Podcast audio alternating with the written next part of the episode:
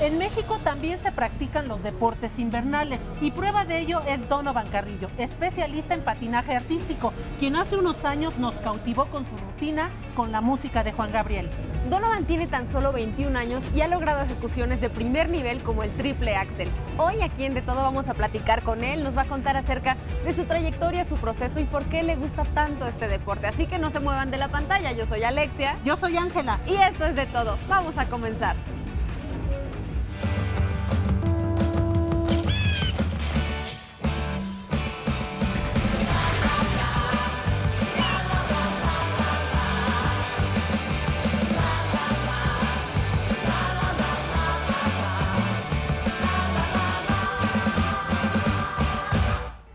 Está con nosotros Donovan Carrillo. Donovan, muchas gracias por estar aquí en De Todo. No sabes lo emocionadas que estamos Ángela y yo de este programa. No, pues muy contento, la verdad. Espero que disfruten mucho esta entrevista conmigo. Queremos conocer un poquito más acerca de ti. Eres un joven prodigio del patinaje artístico en México. De hecho, has posicionado a nuestro país en múltiples reconocimientos que tú has ganado. Pero queremos saber acerca de este trayecto que te llevó justo donde te encuentras ahorita, a ser campeón nacional, a tener un montón de reconocimientos y a estar cada vez más apasionado por este deporte que francamente es de los más bellos. O sea, la gente que ve el patinaje artístico no puede quitar los ojos de la pantalla. Y si lo vemos en vivo, no saben lo emocionante que es. Pero cuéntanos, empezaste a hacer natación, gimnasia cuando eras muy chiquito. ¿Y qué fue lo que te enamoró del patinaje? Porque dijiste, ya no quiero nada más que patinar. Fíjate que fue chistoso porque realmente fue una causalidad. Bueno, yo le digo así porque nunca comencé a patinar con la meta de yo quiero ser un patinador, ¿sabes? Simplemente lo hacía, uno, porque me gustaba una niña y quería como conquistarla, ¿no? Porque mi hermana entró antes que yo y pues yo conocí a varias de sus compañeras y me enamoré de una. Entonces yo me quise como meter al patinaje en un inicio para conquistarla, no para ser patinador. Pero poco a poco, conforme me fui desenvolviendo y vi que se me fue facilitando un poco, pues cada vez me fue gustando más y más y más, hasta que llegó un momento en donde tuve que dejar los clavados y la gimnasia, que eran deportes que yo practicaba antes, para ahora sí dedicarme al 100% al patinaje.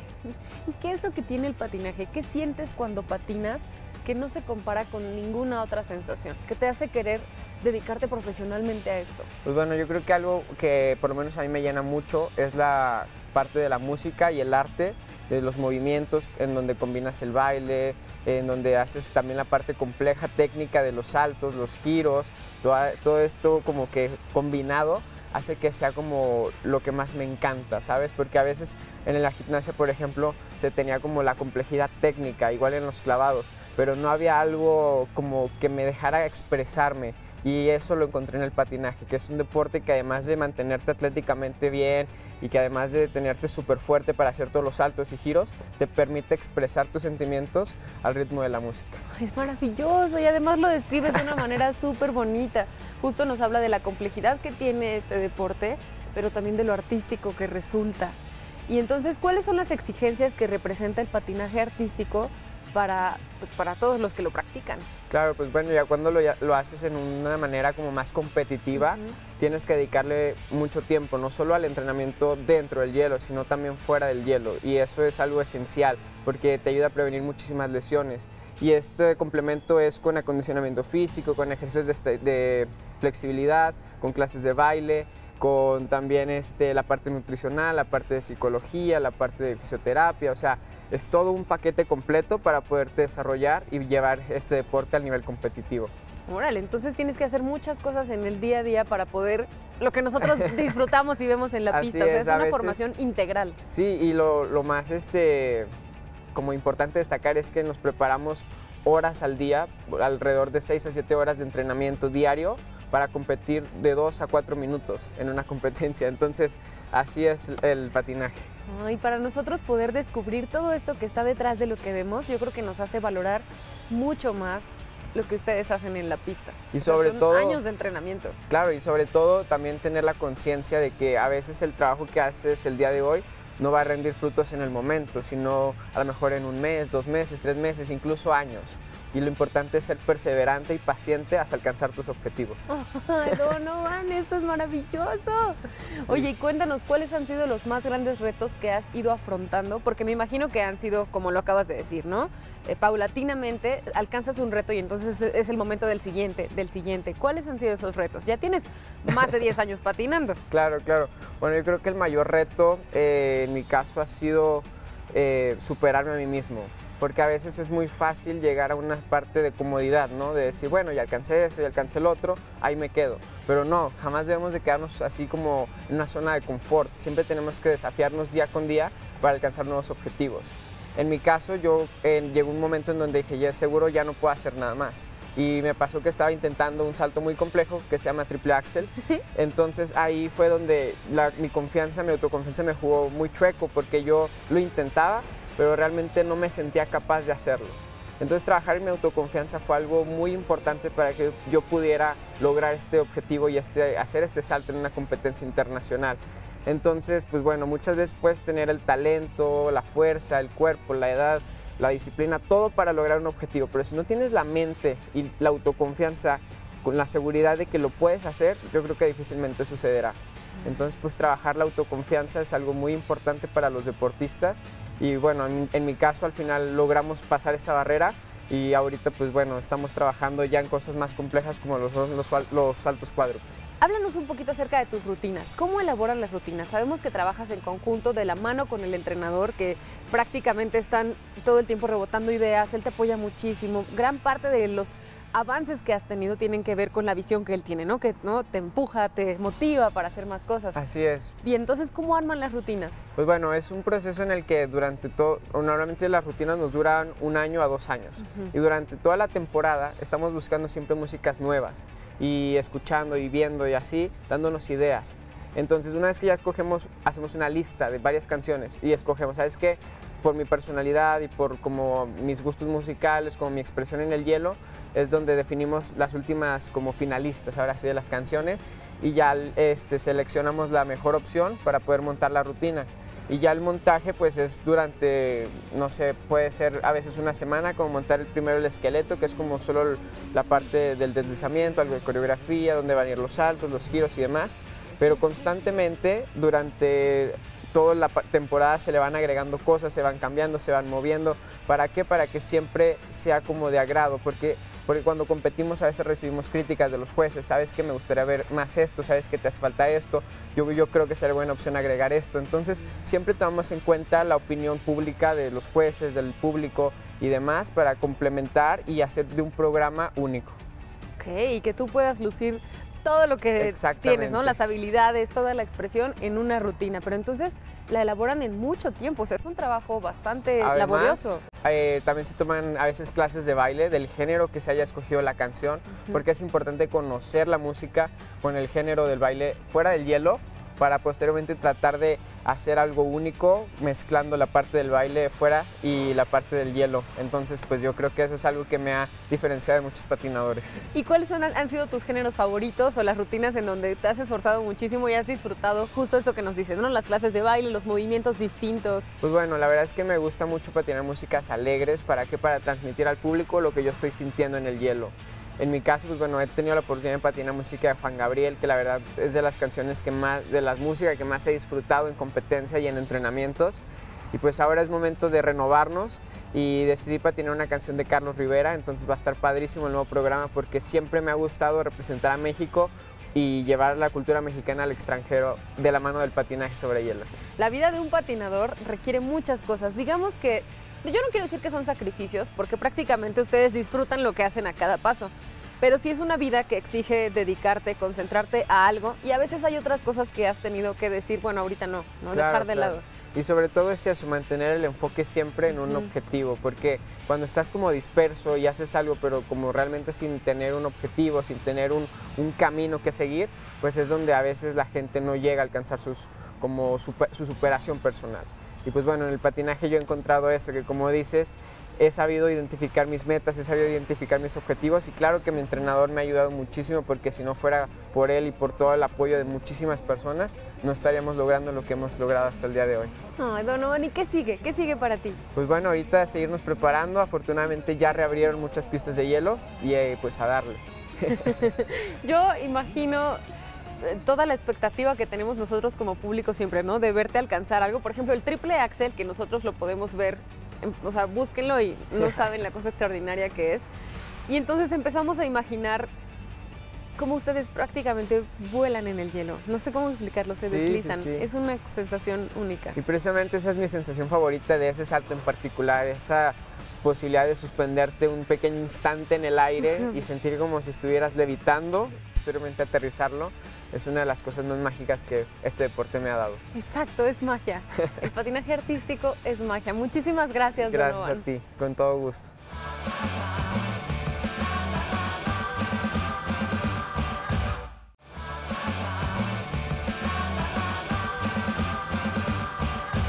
Amigos de De Todo, pues ahora estamos con el profe Gregorio. Como sabemos, todos los que somos amantes y apasionados del deporte, los entrenadores son los, seres, los héroes anónimos y las mentes creativas para que un deportista triunfe. Profe Gregorio, muchas gracias por recibirnos. No, gracias a ustedes. Y pues es un gustazo ver aquí todas las rutinas que preparan con Donovan y todo, pero cuéntanos eh, un poquito rápido así su historia. ¿Cómo fue que le detectaste ese talento que tiene y que han logrado hacer una mancuerna increíble?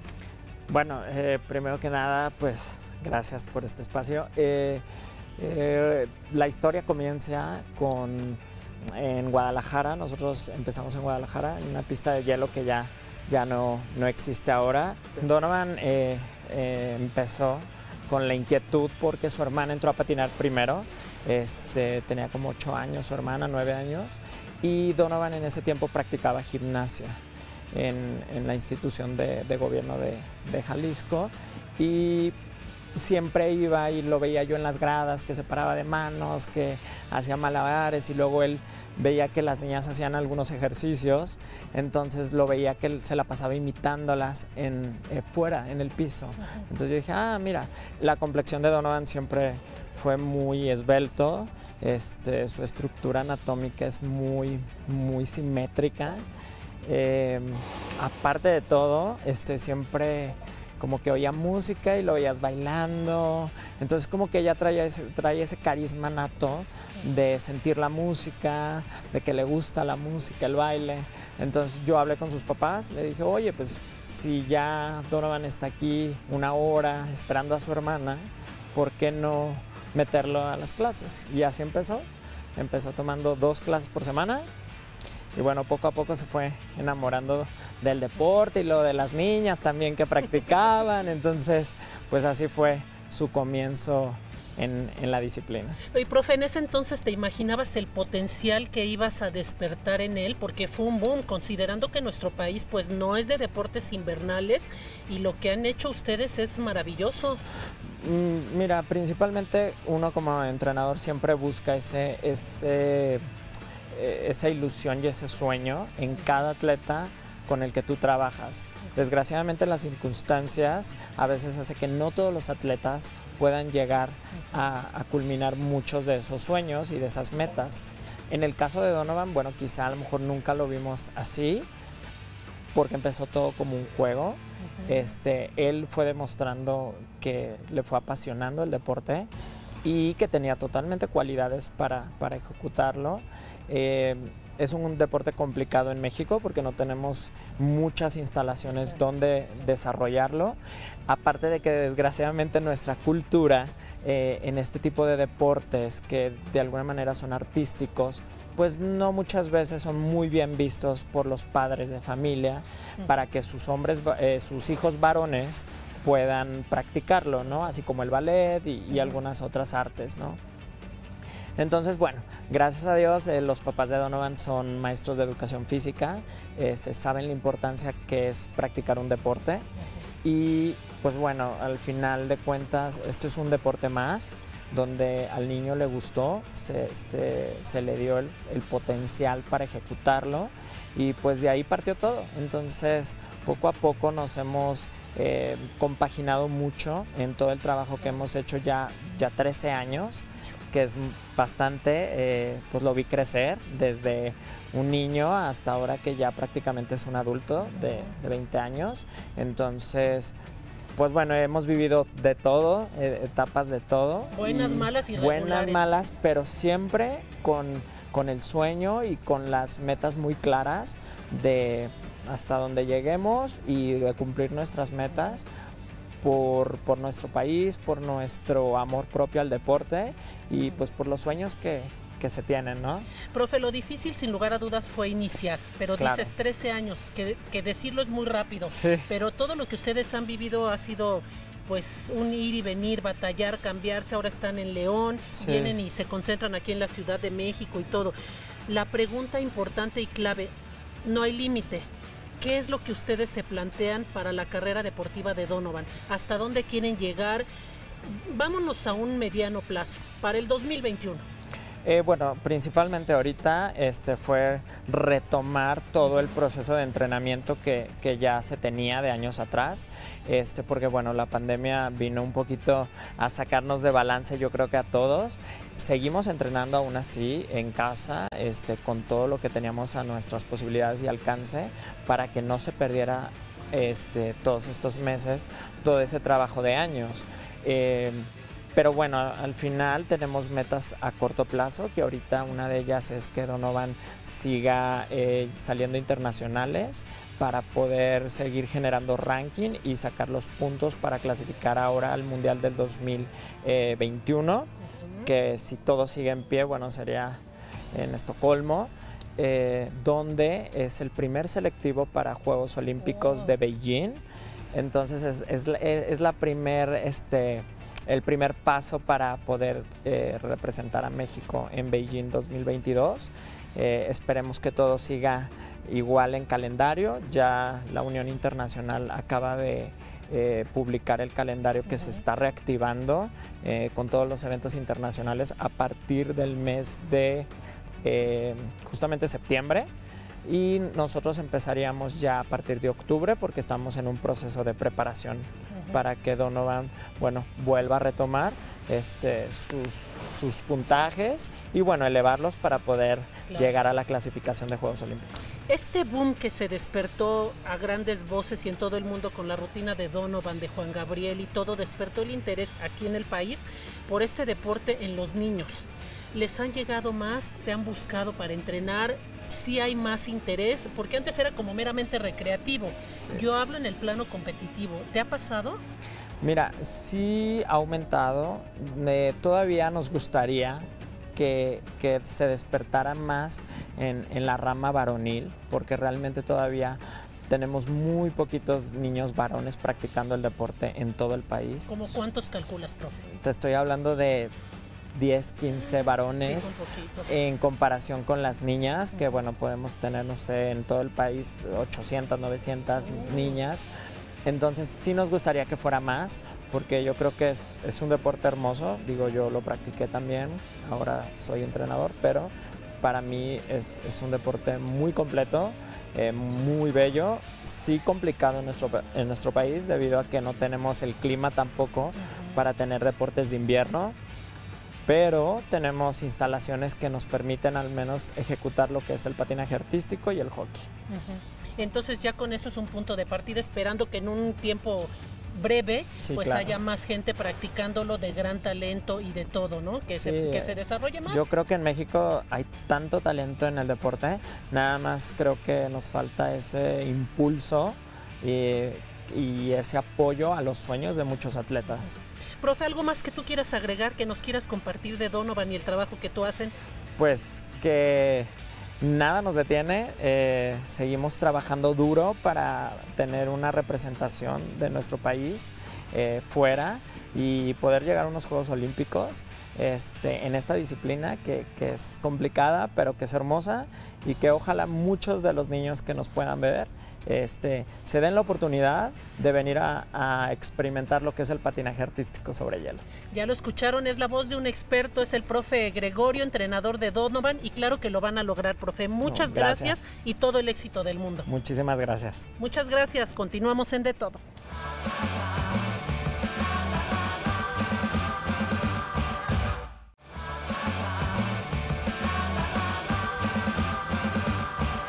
El patinaje artístico sobre hielo consiste en interpretar una pieza musical realizando giros, saltos y acrobacias. Acompáñenos a conocer la historia de esta disciplina como deporte a través de los años. El patinaje artístico sobre hielo es un deporte que combina las acrobacias y el baile al compás del ritmo musical elegido por cada competidor. Todos los elementos que se presentan en una rutina son valorados por los jueces, quienes siguen el código de puntuación tomando en cuenta el aspecto técnico y atlético de la actuación, así como la interpretación artística. A pesar de que el patinaje artístico sobre hielo es un deporte de invierno, suele practicarse durante todo el año en países con climas fríos, aunque en nuestro país ya hay pistas artificiales que permiten su práctica en cualquier momento. El patinaje con fines recreativos se practica desde hace varios siglos y a nivel competitivo surgió en el siglo XIX. Es regido por la Unión Internacional de Patinaje sobre Hielo, que también se encarga de organizar las competencias internacionales, las cuales incluyen las modalidades de individual, parejas, danza y sincronizado. La primera competencia internacional se realizó en 1882 en Viena. Al principio solo competían los hombres, pero en 1904 se incluyó la categoría femenina y en 1908 se introdujo la categoría de parejas.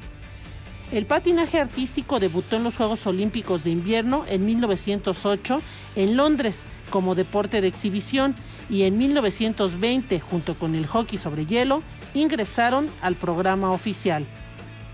Algunas de las grandes figuras que han brillado en este deporte son el ruso Alexei Yagudin, campeón olímpico en 2002 y cuatro veces campeón del mundo. El sueco Ulrich Salchov, que inventó el salto del mismo nombre y ganó los campeonatos del mundo en 10 ocasiones. La noruega Sonja Heine, ganadora de tres medallas de oro olímpicas y 10 campeonatos del mundo consecutivos. Además, ella popularizó el uso de la falda corta y patines blancos. El estadounidense Richard Button, primero en realizar el axel doble, salto de dos giros y medio en el aire y el salto triple utilizando la técnica de cruzar los pies en el aire. Y la japonesa Midori Ito, primera mujer en realizar un axel triple en competencia.